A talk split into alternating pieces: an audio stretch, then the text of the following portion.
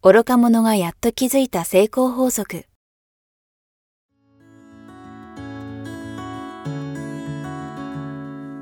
学校に行けない子供たちから、オリンピック選手をはじめとするアスリート、企業経営者、マネージャー、新入社員、メンタルサポーターとして20年間にわたり、講演、研修を行ってきた成田義則が、今と未来を変える人生哲学の話をお届けします。視聴者リスナーからの人生相談にもお答えします。こんにちは早川洋平です。愚か者がやっと気づいた成功法則。今日は第25回です。成田さんよろしくお願いします。よろしくお願いします。さあ、えー、ね、えー前回は田中千尋さん、そして前々回は福西さんということで、ね、ゲストの方の出演が続いていたので、はいなんかちょっと今日は久しぶりに、あの、二人きりになれて嬉しいんですけども、よろしくお願いします。よろしくお願いします。はい。いや、でもね、福西さんというね、はい田中さんという素晴らしいゲストに来ていただいて、うんうんね、本当に感謝してますけいや、れども、本当ですね。またね、い。ろんなゲストもこれからね、えーお呼びしながら進めていきたいと思いますはい。はい。い。や、でも本当、成田さんね、こう、少しずつ、こう、すごい方を出してくださってますけど、やっぱりなんか、魅力的な方めちゃめちゃ周りにいるんじゃないですか？いや、本当にね、もう、まあ、僕ももう本当に周りに恵まれて、はい。はい。皆さんにこう、いろんな形でね、はい。い、ろんなことを教えていただいているので、うんまあ素敵な人はいっぱいいますんで、はい。なのでね、今後も番組でね、あの、ゲストの方いろいろ出ていただきたいと思いますので、はい楽しみにしていただけたらと思います。さあ、ということで今回は久々に、えー、二人での収録となりますが、えー質問をね、その間に結構いただいていますので、はいえー今日は質問に、えー成田さんにお答えいただきたいと思います。皆さん質問ありがとうございまありがとうございますす。では早速よろしいでしょうか？はい、お願いします。はい、えー55歳男性の方からいただいています。人生100年時代の生き方で大切なこと。遅まきながら、えー最近ポッドキャストを知り、毎朝の散歩をしながらいろいろな番組を聞いています。えー成田さんの番組はメンタルをわかりやすく解説されているだけでなく、ゲストに福西さんが登場するなど、人とのつながりの広さにも驚かされました。あ、まさにですね。えー私は会社員ですが、60歳が見えてきて、今後の生き方について改めて考えているところです。成田さんは人生100年時代を生きる上で何が大切だと思いますか？よろしければ早川さんが大切にされていることも教えていただけると幸いです。これからの番組も応援しています。ということで、ありがとうございます。いただきます。ありがとうございます。はい。さあ、100年時代を生きる上で何が大切かということですね。ですね。もうはい僕も先日ね、60になりまして。そうですよ。おめでとうございます。もう還いや、暦本当に本当なりまして。全く見えないですけど、とんでもない。どどうですか？自分、ご自身が描いてた、まあその小さい時に描いてた60歳、まあね、大人になってから描いてた60歳いろいろあると思いますけど、実際になってみてどうですか？いやもう本当に気持ちは、そうですね。30、いやまあ20後半から変わってないんで、あ素晴らしい。本当にもはいう精神的な成長なんかないんじゃいないかな。やいやいやいやいやいや。まあだから自分のイメージはいと年齢がすごいギャップですよね。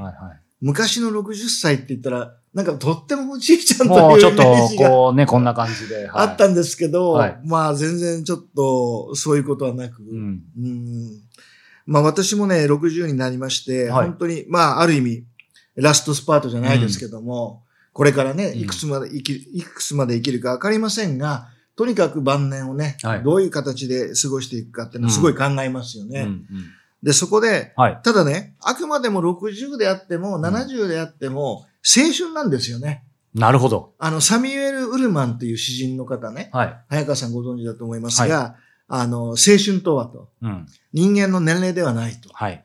心のあり方であると。確かに。たとえ90でも青春真っ只中の老人もいれば、うん。たとえ20歳でも年老いた若者もいると。確かい、わゆる心のあり方なんで、あくまでももう死ぬまで青春というね、に。うんもう。これでいきたいなというふうに思ってます。うん。だそこで、僕が大切だと思うのは、とにかく一番は健康です。はい。もうね、この健康ってのは、ある人は、実は、な、あって当たり前と思ってる方がほとんどなんですよ。はい。で、僕はもう5年前に、6年前に倒れて、うんもうそっからもうい一回体ボロボロになったんで、うん。本当にもう、ああ、もう健康はお金では買えないと。うん。もう健康なくしたら何にもならないんで、うんとにかく健康大事だと思います。うんで、そこで僕がお勧めしたいのは、はい。まあ、健康大事ってことは、皆さん分かってますよね。うん分かってて意識はしてると思うんですけど、じゃあ具体的に何をしてるのっていう。そうですね。ここが大きな問題だと思うんですよ。うんうんで、僕がお勧めしたいのは、もちろん食とかはい運動、フィットネスですね。うんもうこれもすごく大事なんですけど、はい。僕が一番大切にしてほしい僕からのメッセージは、とにかくチェックです。健康診断人間ドック。そう。はい。あの人間ドックはね、あんまりあの、えー、高いやつだとうん CT 取ったり MR、はいはいはいはい。あれはちょっと被爆しすぎる可言います能よね性。があるので、よしあしありますよね。あんまり僕はお勧めしないんですけど、いわゆるもう簡易的な、一般的な健康診断でいいと思うんですね。はいはいはい。要は胸部のレントゲンと、あの血液検査、血圧から何からね、うんまあそこを全部チェックしてもらう。はいで、これをですね、できれば、えー、歯医者さんもそうですけど、年に2回。うん。もう50歳過ぎたら、はい。年に2回はうん必ずもう健康チェック。うん。まあ、血液検査とはい歯医者さんのいわゆる口内チェックですね。うん。これは絶対お勧めします。うんはい。年2回ってねお、おっしゃいましたけど、やっぱり変な話ですけどね、その、なんて言うんでしょう。どんなにね、優れたお医者さん検査だとしても、やっぱ半年でちょっと変わっちゃうってありますよね。ありますね。やっぱり50過ぎてくると、うん変わるのが早いんで、うんで、特にね、僕がおね、あのーお伝えしたいのは、はいスポーツをやってた方。僕もそうなんですけど僕もです。体育会でずっとテニスやってましたけれども、引退して、いきなりスポーツしなくなるわけです。はい。そこで食べるもの、飲むもの変わりませんよね。変わらなかったですね。で、スポーツしてるときは、動いてるんで代謝するんで、うんいくら甘いもの取ろうが、食べ過ぎようが、関係ないんですよ。ペースが違いますからよね。もう毎日運動してるわけですから。もう引退して社会人になると、いきなり運動しなくなるでしょ。うんで、これで食べるもの、飲むもの変わらないんで、これでやられるんですよ。確かになんか今、僕もサッカー部だったんですけど、はい振り返るとなんかもうガリガリな友人がいて、ガリガリで痩せて、はい。こいつ何食べても太んないなみたいな友人が、うんあの、何年後か就職してあったら、まさかのお腹出てました。いや、もうそ、これがね、だスポーツやってない人ほど、確かに。帰宅部の人ほど、、はいわゆる、えーある意味、あの、社会人になっても健康。あんま変わんないですよね。うん、変わらない確。かに、確かに。でも、運動部の人ほど気をつけてほしい。ああ、そうですね。これはね、うん本当に、あの、運動部の人って体力あるんで、過信しますよね健康に自信あるじゃないですか。そうそうそうそう僕もそうなんですけど、はい過信なんですよ。うん全然。本当にそうですね。でね、健康って、例えば、例えばですよ。はい。毎日タバコ3箱吸って、で、お酒一生煽って、100まで生きる方もいますよね。あれにいますよね。ところが、そんなことしたら、うんあっという間におかしくなっちゃう人いいるじゃないそうですか。そうそうそう。要は、生まれつき、体が強い弱いってね、あるんです、これ。絶対的にありますだか。ら同じことやってても、彼は大丈夫。ね。あんだけ甘いもの食べてても、彼は全然関係ない。うんでもそんな気にしてても、あっという間に糖尿って人もいるんです。これは生まれつき、体の強さ弱さがあるので、絶対に過信しないでほしい。本当ですね。もう自分は体弱いものとして考えてほしいし、うんだからこそチェックが必要。うんで、それと同時に考え方としてはですね、自分の体は借り物だと考えてほしいんです。うん借り物。ある方がこう言ったんですよ。はい。あなたの体は、うん僕はあの、えー宗教何も別にあの宗教論者じゃないんですけれども、こういう方、こういう方いらっしゃってですね、はいあなたの体は神様から借りたものよと。うん。だから返さなきゃいけない。なるほど。自分のものと思ったら、はい。結構勝手に扱うじゃないですか。うんうんうんもう結構乱暴に扱ったりしますよね。壊れてもまあしょうがないやぐらい。確かに。借り物だと。はい。要は、亡くなる時に神様に返さなきゃいけない。んその時に綺麗な形で返さないと、うんダメよって言われたことあるんですよ。はい。もう衝撃でしたね。そうですね。自分のものと思ってましたから。だから、本当大事にしない。っていうかもう自分のものとか借り物ということすら考えないですよ。考えないね当たり前にそこにあるものだ。当たり前にある。はまあよく言いますよね。失いたくないものい。は、うん失う前から大事にしなきゃいけないって。はい。で、この言葉は僕は知ってたんですけど、うん。分かってなかったってことですよね。失っ、だから愚か、愚か者のゆえんがそこですよ。なるほど。ま失って初めて気づく。あはい。例えば、親もそうですよね。55歳の方ですよね、この方は。なんで、もうお父様お母様、もしご健在としたら、もう結構なお年だとそううんです思ですよ。ね。はい。はい。なので、とにかくお父さんお母さん、家族を大事にすると。うん。で、やっぱり家族が仲いいっていうのが、やっぱりすごく大事なポイントだと思うんですよね。本当ですね。うん、だからぜひね、家族みんなを大事にしてほしいし、うんそしてまずは健康です。はい。で、そのためには日頃何をするかね、うん食べるもの、うんえーそれから飲むもの、はいそれからフィットネス、はいまあいろんなこともひっくるめてですね、えーいわゆるストレッチも含めて、はい。まあこれを考えてほしいことと必ずチェックです。うん。歯医者もそう。あ健康は歯から崩れるって言われてるんで、言いますよね。はい逆に怖い結構病気もね、歯からって言いますね。そうなんですよ。だから、まずは歯をう、ん。最低でも、最初はね、4ヶ月に1回か、うんうん資産10に、はいはい。。年3回。はい。で、それで歯医者さんに OK もらったら、うんもういいよって言われたら半年に1回。はい。はい。だいたい磨き方がちゃんと磨けてないのでそうな、んですよね。磨いたつもりでいても、何回やっても、はい。赤いのをなんかこうつけてあれするとはいはい残ってる歯垢がね思考のチェックありますよね。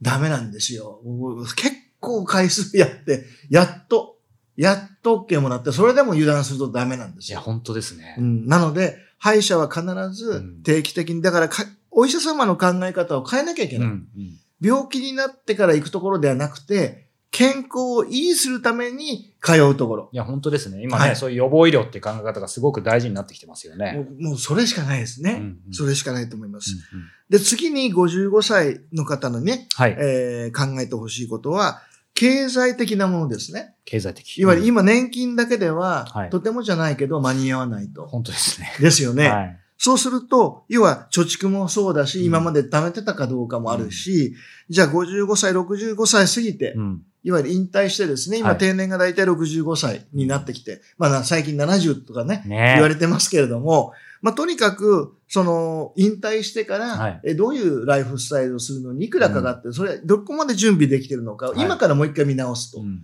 そしてもし足りないんであれば、死ぬまで働けるうん何かを探す。うん。はいうんうんうんはい。僕は、このメンタルの仕事っはいて死ぬまでできると思ってるんいや、ですね。本当ですね。そうなんですよ。なので、本当にもうライフワークで、うんえとにかく自分が、えーやりたいこと、はい。やりたいことと収入がもしちょっとでも一致したら、こんないいことないですよね。ライフワークとライスワークがね、みたそです。ね。両あ、さすがですね。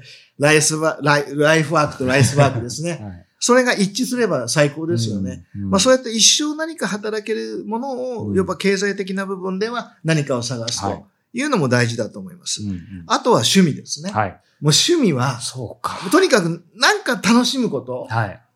もう引退して何にもやることないといきなりボケちゃう人います確かに、よね。確かに、本当に。なんで、趣味があればうん、そんなことないはずなんですよ。うんやり、やりたいことがあればね。うんうんまあこれぜひね、今からいろんなことやってみて、一生やりたいものって必ず見つかると思うんですね。はいはいそれがいくつあってもいいんですよ。うんいくつあってもいいので、いわゆる趣味、仕事以外の趣味、もしくは一生ライフワークに、さっきの話ですねはい、えーできるようなお仕事であれ、うんあってもいいと思うんですね。。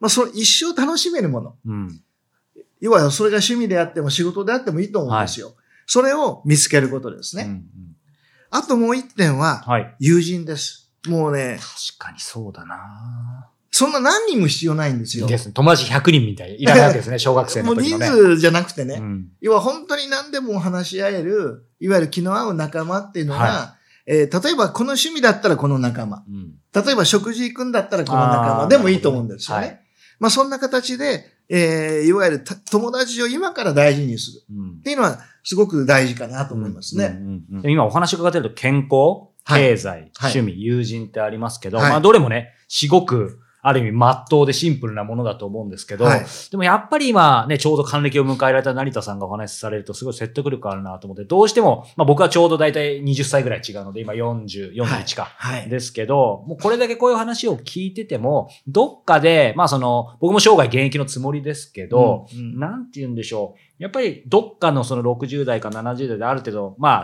リタイアかセミリタイアみたいになると、まあ、あとは変な話ですけど、別にネガティブな意味じゃなくて、なんて言うんでしょう。まあ、あとはゆっくり、ん余生をみたいな感じのイメージあるんですけど、ただ時間がね、想像以上にあるっていうじゃないですか。その、残り20年だとしても、多分今の僕の40代の20年と、その、リタイアしてから20年って長さが多分違うじゃないですか。はい、その辺考えると、やっぱり今おっしゃってたこの4つ、うん、想像以上に時間がある中で当然健康必要、経済必要、趣味必要、友人必要っていうのはすごくあの、納得がいったんですけど、成田さんもね、当然そのご両親だったり、えー、周囲にも、いわゆる70代、80代、90代の方たくさんいらっしゃると思うんですけど、その辺の、なんかやっぱり方々を見ていて思うことってありますか？やっぱり時間って、その方たちは長いんですかね？いや、やっぱりね、うん、あの、やることないと一番つまんないと思うんですよ。やることないってちょっと今じゃ考えられないんですけどね。うん、そうですよね。だから本当に、例えばうちの父は90なんですが、すごい。すごいんですよ。はい、もう本当にあの、もう頭も全然クリアですし、まあちょっと足がね、はい、えー、弱ってきましたけれども、うん、でも本当に元気で、でね、やっぱり食が、もうフルコース出てきてもペロッと食べちゃうすごい。食べれるって。人間食べられる大事、ね、大事だと思うんですね、うんうん、でね、父はテニスが大好きで。まさに。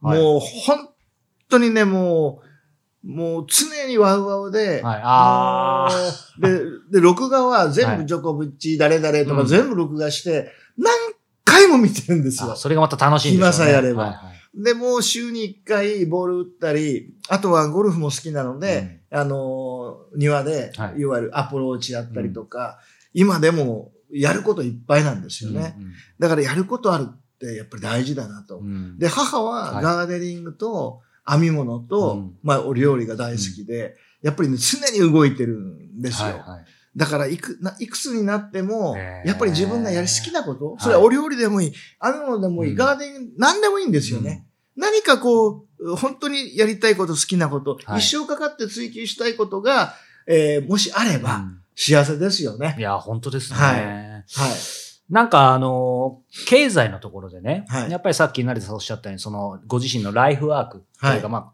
が、あの、そのライスワークになればベストだと思いますし、うん、まあ逆に多分いろんな再雇用だったりね、うん、今やってきたことがそのまま使えるんであれば一番だと思いますが、うん、そうじゃない場合、もうもうきちんと退職して、なんか再雇用とかそういうのはちょっとなさそうだと。で、かといって、なんかもう、なんて言うんでしょう。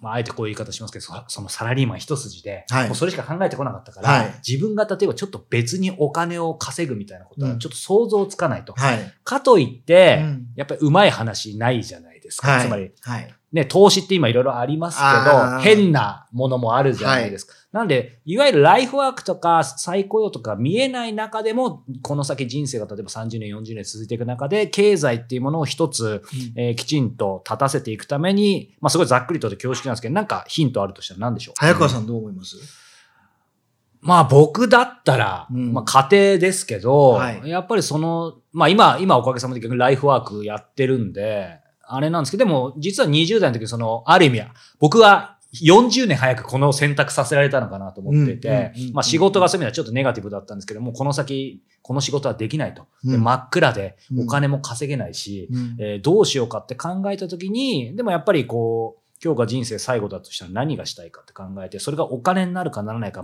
全く関係なく書き出したんですよね。はい、80個ぐらい好きなものを。はいはい、で、その中でいろいろちょっとこう、これとこれを組み合わせたらひょっとしたら面白い、ひょっとしたらビジネスになるんじゃないかみたいなものの種をこう見つけて育てて起業してきたので。なるほど。きっとその時はある意味勘違いもありますし、経験全然積んでこなくても、あの、まあ、なんとか、まあ、ありがたいことに成田さん含めて人に支えられてきたんで、今の自分がありますけど、何が申し上げたいかというと、やっぱりこう60代になると、うん。当然ね、あんまり意識してこなくても、これまで積み重ねてきたキャリアだったり人脈とか、うん、あの、俯瞰できる視野とかも身につけてると思うので、そういう視点でいろいろちょっと過去の好きなこととかやってきたことの種を、こう、バーって洗い出してみると、なんかヒントあるんじゃないかなっていうのは、うん、まあ、それこそね、そこにさらに成田さんみたいな、まあ、コンサルタントみたいなね、なんかそういうアドバイスをきちんとくれる方がいれば、チャンスあるかなと思いますけど。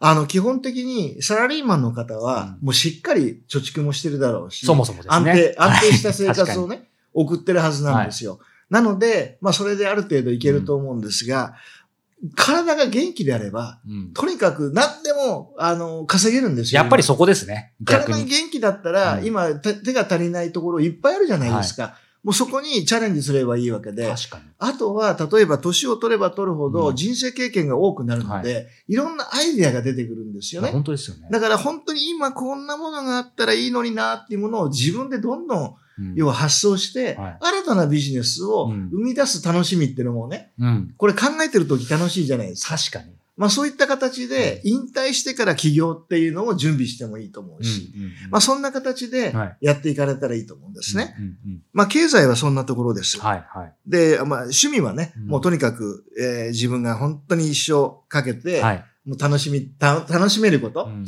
を何でもいいんでうんやってみることですよね。うんそれで言う、友ですよ、はい友人。友人はですね、とにかく今から大事にしたいうん友達を、もう今から大事にしないと失ってっちゃうので、うんまず必ずしてほしいのは、えー自分の友人の誕生日。はい。結構ね、うん結構忘れてたりするんですよ。うんうんうんうんうん これ必ず全部誕生日は、はい。大切にしたい友達の誕生日はチェックしておいて、うん必ずその日の朝に連絡を入れると。うんまあメ、メールでも何でもいいんですけど、はいお祝いのね。はい。で、そこからスタートししたらいいと思いますね。うんとにかく大事にする。うんはい。まあ逆にね、当然その誕生日そのもの大事ですけど、それで1年に1回でもね、そうやってまた交そうです流して育んでいくことそうです、できますもそうんです。ね。はい、うんいわゆる大事だよっていう。まあ、相手がどう思うと関係ないんですね。うんはい。自分が大切に思う人を大切にすればいいっていう。はい。相手からね、好かれてる、好かれてる好かれてないは、うんあんまりコントロールできないので、確かに。気にしないでほしいんですね。うんうん要は自分が大切にしたい人を大切にすればいいという。はい。はい。うんそんな形で育んでいただければいいかいいじゃない、いいじゃないかなと思いますね。はい。はい。ありがとうございます。まあでもいずれにしても健康、経済、趣味、友人挙げていただきましたけど、はいでもすべてはやっぱり健康からですね。まずはもう、もうすべてのベースそこですので、はい。じゃあ健康は何って言ったら一番大切なのはチェックです。ですね。チェックです。年に2回。はい。はい。もう50過ぎたら年に2回。はい。ということでね、これ、あの、1月に流れると思いますが、ね、はい今年2回皆様はい。お願いしたいと思います。ぜひ、ぜひお願いします。はい。さあ、えーこの番組では皆様からのご質問、ご感想を募集しております。えー詳しくは、えーポッドキャスト、YouTube ともに、えー概要欄の URL を、えーご覧ください。ということで、今日は第25回をお届けしました。成田さん、ありがとうございましたあ。りがとうございました。